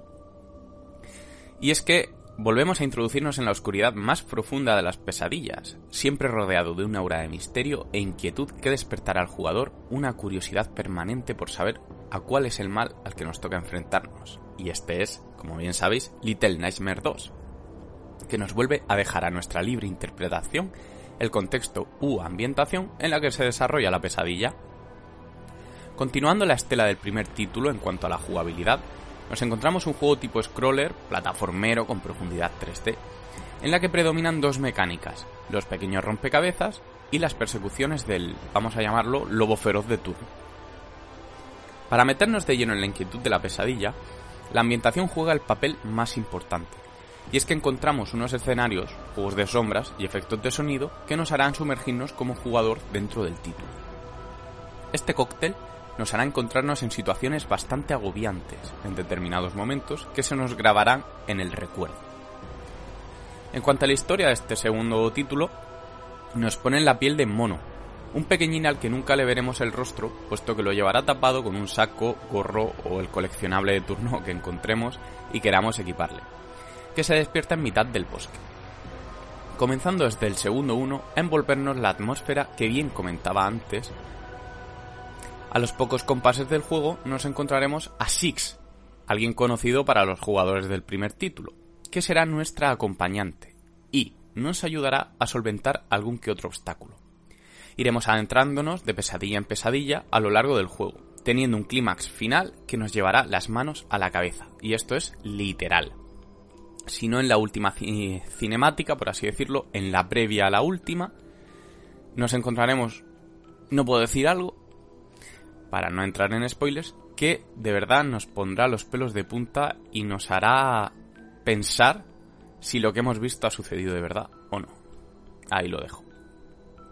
Ya sea mediante sigilo o con la inclusión de minicombates bastante simples, que es una novedad respecto al primer juego, el título nos recuerda continuamente que somos indefensos, en prácticamente todo momento que estamos indefensos. Un cariz que se nos transmite directamente al apreciar el tamaño de las habitaciones o de los PNJs adultos y que hará del ensayo y error una mecánica encubierta más del juego. Hay que decir que las proporciones eh, son bastante impactantes. Desde el... Vamos, si habéis jugado al primer juego, pues supongo que seguirá esa estela. En definitiva, estamos ante lo que creo que es una secuela bastante digna, con un cierre por todo lo alto que nos provocará muchísimas ganas de una siguiente entrega.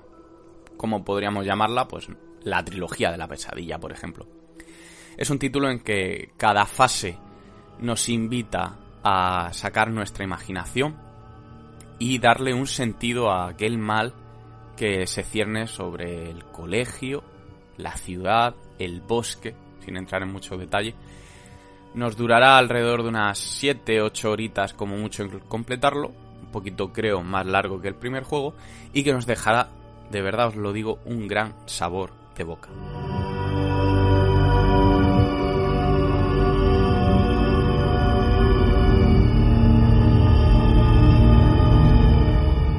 Muy bien, pues ahí tenemos ese análisis de Little Nightmares 2 y ya está. Eh, vamos a ir cerrando el programa, chicos. Y nada, pues antes de todo eso, pues ahora sí quisiera saber a lo que vamos a ir jugando estos días. Despedimos al equipo y vamos a hacerlo, pues por ejemplo, con Pablo Moreno. Pablo, eh, buen programa, hemos pasado un ratito agradable y bueno, no sé si te vas a volver a subir al camión, vas a coger las, los volantes de Forza o, o qué vas a hacer. Voy a descansar un poco de, transportar mercancías y creo que seguiré con el Forza, que, me apetece un poco más de frenetismo y correr un poquito más.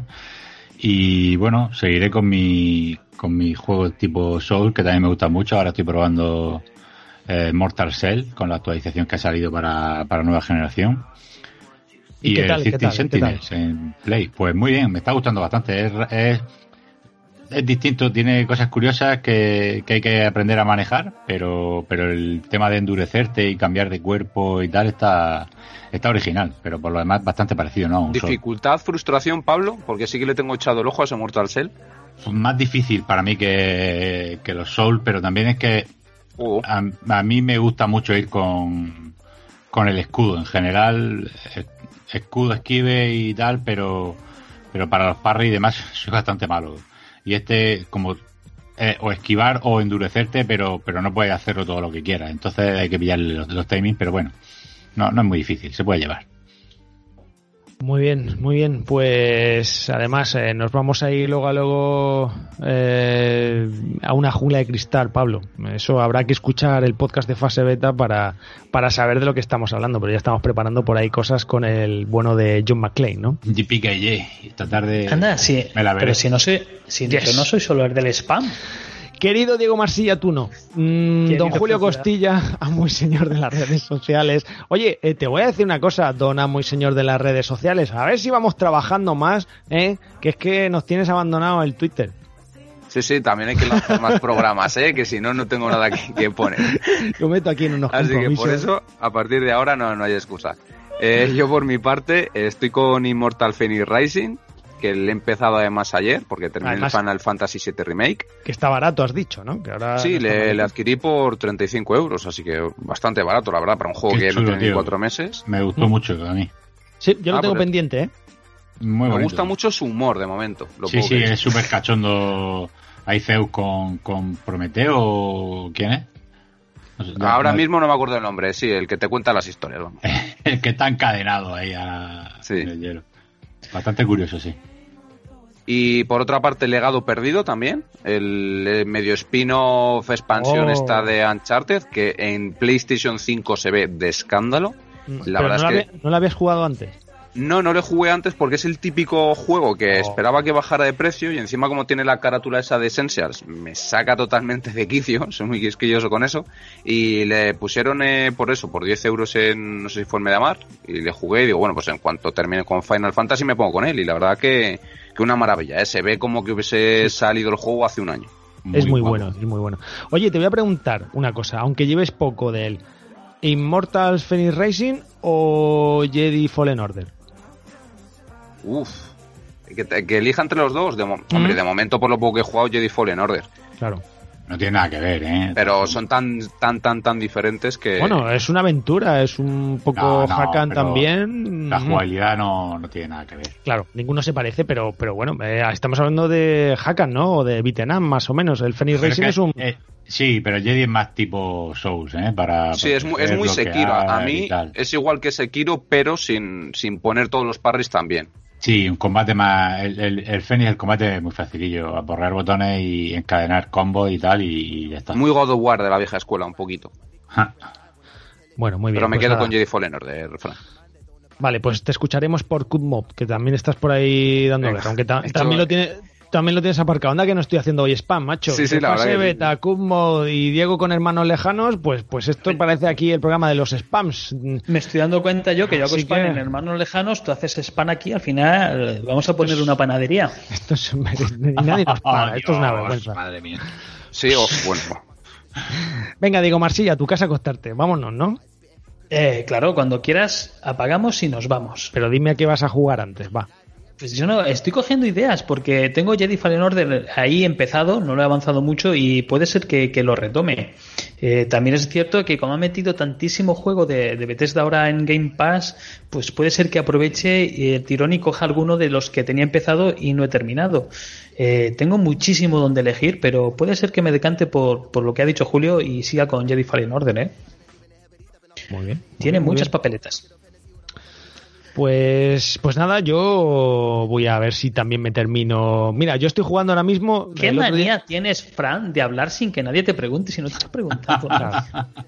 Pero si es que es lo que hay, porque sois todos unos perrillos y cuando yo termino de preguntaros, nadie dice, bueno, Fran, ¿tú qué tal, tío? Pues nada. Hombre, la yo- culpa yo ahí la tiene, hacer- Die- la tiene Diego, ¿eh? Que, ha Que sido es el último. Y claro, Claro. tenía que. Es A la, ver, sol- lo iba a decir, pero Fran es que es muy rápido para hablar. la sole- la soledad del presentador. Es una vergüenza. Bueno, pues ya yo me lo guiso y yo me lo como. Vale, yo voy a jugar a. Mira, me estoy pasando de las Guardian, que lo tenía aparcado por ahí. Y lo tenía ya casi, joder, en más de la mitad. Y no sé por qué lo aparqué. Supongo que saldrían otros juegos. Y ahora, pues, lo estoy casi terminando. Y. Y entiendes por qué lo aparcaste, ¿verdad? es que a veces esto de ir con Trico que va a su bola, el pobre perrillo este, pues. Pues es que es la gracia, hombre. Pero si es que hace Claro. lo que quiere, Pablo, Claro, tío. Si le digo que vaya para allá y no va. Esa Es como un niño pequeño, es como un hijo pequeño, Fran. Que sea una IA, que no lo controles tú. Joder, macho, pero es que a veces se tira para atrás y va para otro... Bueno, en fin, eh, tengo que darle barriles para comer porque si no, no avanza. Y, y bueno, pues un, un indie que este sí me lo recomendaste tú, Pablo, que es Ghost of Tale, el del ratoncito, que bueno, que tiene pinta, yo te- creo que tenía pinta de algo más cortito y resulta que se va para 10 o 12 horas, o sea, va 5 o 6 meses. Así que, pues bueno, vamos a ver, que acabo de termina- terminarme Twin Mirror y, y Man of Medan, juegos cortos y ahora de repente me veo con el ratoncillo este, así que espero que valga la pena, Pablo, que no me haya gastado los dineros por nada, Bueno, ya os bueno, contaré. Yo lo que quería era que lo probara y me dijeras que también te van a probarlo. O sea, me has utilizado, ¿eh? Sí, además, como está en Game, como está en Game Pass, pues. no está en Game Pass, hombre. Si no lo hubiera probado. ¿Cómo que ¿No, es- no está en Game Pass? Yo creo que sí, ¿no? Que no, hombre, No, que no, que está. Los juegos de ratones no están. Bueno, no son ¿Seguro? ratones, es, es ratas. Bueno, sí, es ratas. Seguro que no seguro. está. ¿Seguro que no está en Game Pass de PC?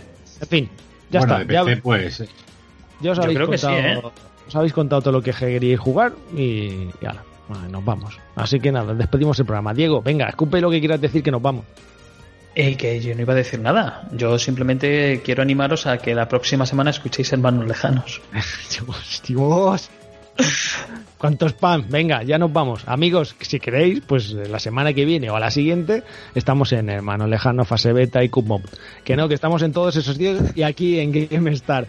Así que si queréis, estamos por aquí con vosotros y nos oiremos. Venga, pues un abrazo y un saludo de Francia y nos oímos en el siguiente. Chao.